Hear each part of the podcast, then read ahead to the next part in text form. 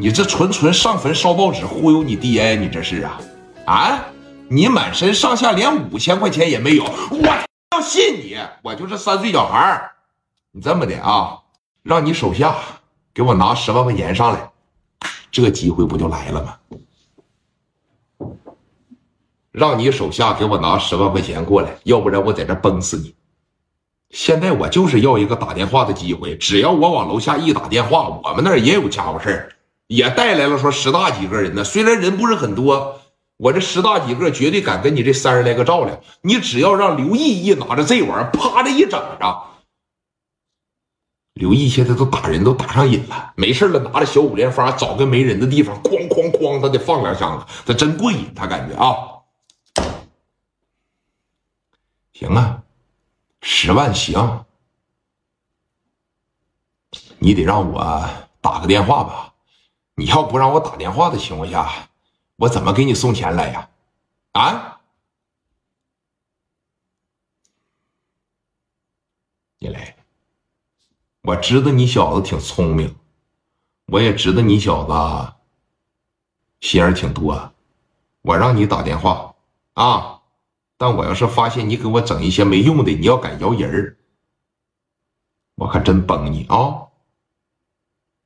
你出来。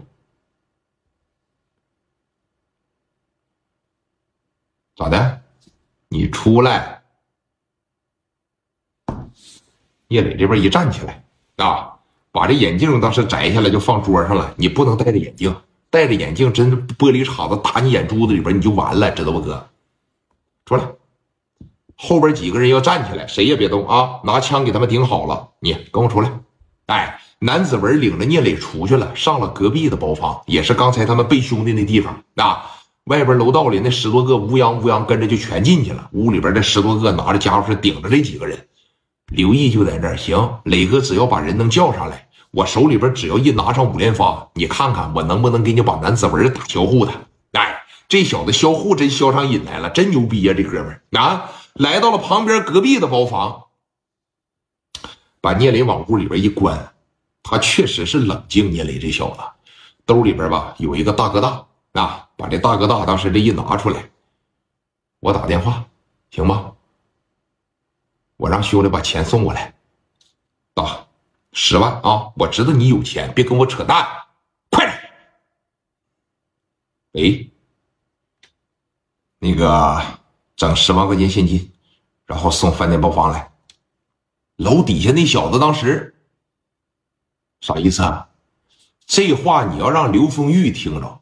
他肯定明白楼上出事了，但他只会打仗的小兄弟他听不出来呀。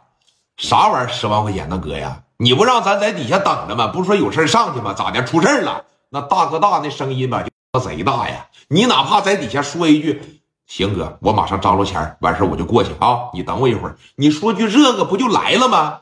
啥十万块钱呢，哥呀？我这刚睡醒，我困迷瞪的，这怎么也没信儿呢？我看着老庞都走了，你怎么还不下来呢？男子文是傻子吗？当时给这大哥大啪的一夺过来，朝地下啪的一使劲，行啊啊，兄弟，你他妈心眼挺多，在底下背人了是吧？啪嚓的一下，朝着磊哥的脸上就来了。